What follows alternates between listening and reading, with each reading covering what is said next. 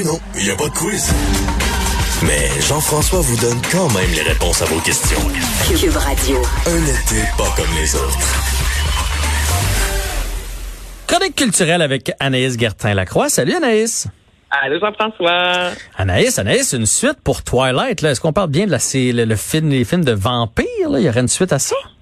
Eh ben, on parle bien des films de vampires, mais là, c'est le livre. Là, bon, aujourd'hui, euh, c'est gris, hein, c'est de la pluie, c'est une journée pour lire, et les fans de Twilight attendent ce livre-là, Jean-François, depuis pas deux ans, pas huit ans, depuis douze ans. Imagine-toi, et c'est enfin aujourd'hui que le livre sort, Twilight Midnight Sun. Et là, euh, tu sais pourquoi le 12 ans, en fait, c'est que l'autrice Stephanie Myers avait déjà en 2008 commencé à écrire le quatrième volet, qui est vraiment le dernier, en fait, là, pour clore la boucle euh, de cette histoire d'amour-là entre euh, une humaine, en fait, et un vampire. Et là, à l'époque, il y avait eu quelques fuites sur les internets, comme on dit. Mhm. Donc, l'autrice est sortie dans les médias disant, écoutez, sa matrice qui vient de se produire, je vais prendre une pause une pause indéfinie. Et finalement, ben c'est 12 ans, 12 ans plus tard qu'on découvre enfin euh, ce livre-là.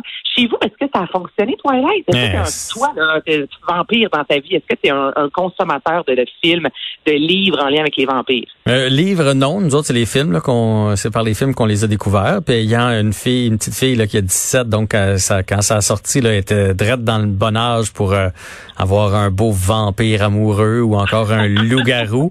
Je te dirais même que je l'ai vu la- les regarder à nouveau euh, pendant le confinement avec ma blonde. Ils se sont retapés les, les Twilight. Donc, est-ce que ça veut dire qu'il va y avoir un, un autre film aussi pour boucler la boucle?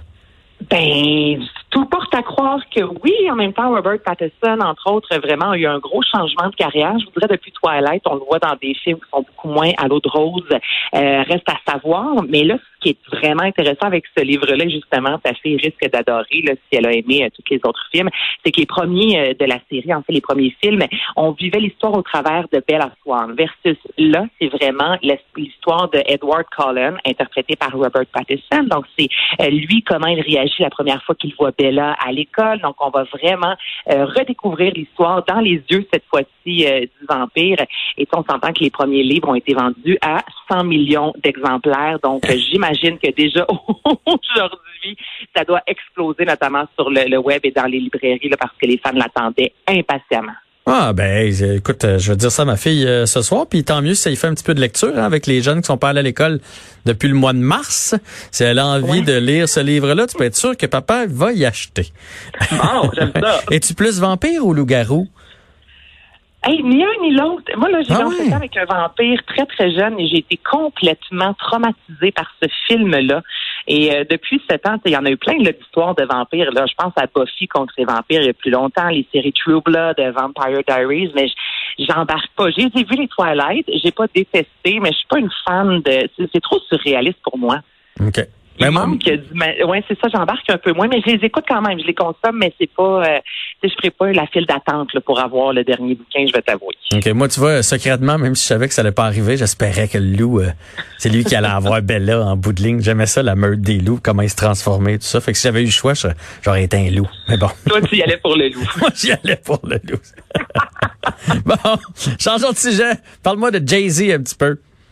Hey, ça là, c'est tellement une belle nouvelle. C'est le genre d'école que j'aurais voulu côtoyer quand j'étais plus jeune. Donc, c'est la société en fait divertissement Rock Nation de Jay-Z, qui est une grosse société qui a fondé en 2008, qui a collaboré avec Rihanna, avec Alicia Keys. En 2013, il a ajouté le volet sportif, donc il a collaboré également avec plusieurs athlètes de la NBA, de la NFL. Et là, juste pour vous montrer à quel point cette société-là est importante, c'est elle qui a coproduit, coproduit je viens, l'émission de la mi-temps au Super Bowl l'an passé avec Shakira et Jennifer Lopez. Donc, c'est quand même une très grosse société de production.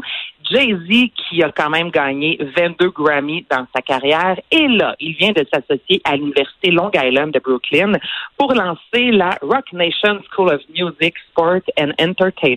Hey, hein, je te l'ai dit d'une shot, Bravo. d'une bonne traite. Ouais, tu me l'as dit l'autre fois euh, que quand tu te décides à y aller d'une bonne traite, ça va. Écoute, je l'ai pratiqué, je vais t'avouer ça.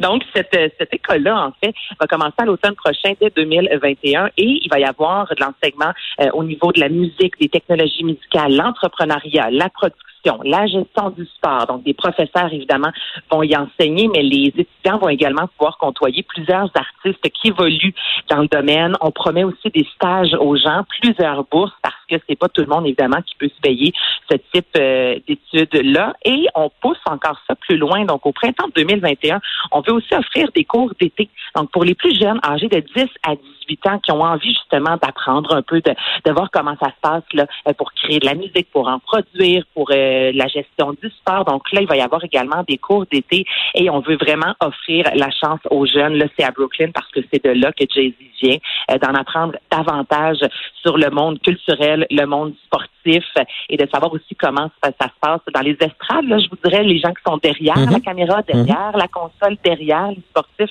Alors, c'est vraiment une super de belle euh, nouvelle. Comme je te dis, moi, c'est vraiment le genre d'établissement que j'aurais vraiment, euh, j'aurais aimé ça étudier. Là. Plus jeune, j'aurais vu ça passer, je me serais dit, je veux y être. Ben oui, c'est ça. Euh, Joanie, euh, qui réalise l'émission, me, me, dit que sur la messagerie texte, il y a quelqu'un qui veut savoir le nom de l'établissement.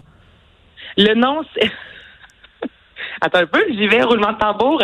La Rock Nation School of Music, Sport and Entertainment. Yahoo! Yeah! Je gagne quoi? Je gagne quoi dans français? Mon respect. Mon respect, Anaïs. C'est déjà très bon. Puis on va, on va finir ça avec OD chez nous. Chez nous! Écoute, ça, ça, ça se passe chez nous. Ça fait un moment qu'on sait que les auditions euh, sont lancées. Ça a commencé le 11 juin dernier. Et là, ce matin, on a reçu un beau courriel disant qu'officiellement, il y aura une, euh, ce sera présenté, mais c'est une conférence de presse virtuelle. Et ce sera le 28 août prochain qu'on va découvrir, en fait, qui sont les candidats. Et là, chaque année, évidemment, c'est un moment que les femmes attendent impatiemment. Mais là, cette année, c'est encore plus gros. Euh, je te dirais, bon, en raison que c'est chez nous. Donc, on a hâte de voir au Québec où sera leur maison, quelles seront les activités. Mais on nous a aussi promis cette année encore plus de diversité. Et euh, ben, je te rappelle que pour la première fois, puis il était temps, là, on a enlevé euh, la question sur euh, le poids cette année. Donc, depuis le début de l'histoire d'Occupation Double, fallait écrire notre poids.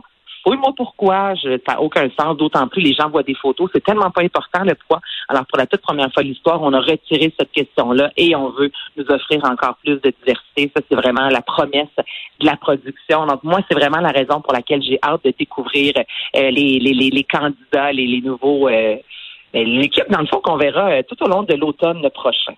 Bon, ben, à suivre, ma chère. Merci beaucoup, Anaïs. Ça a été un plaisir, encore une fois, aujourd'hui.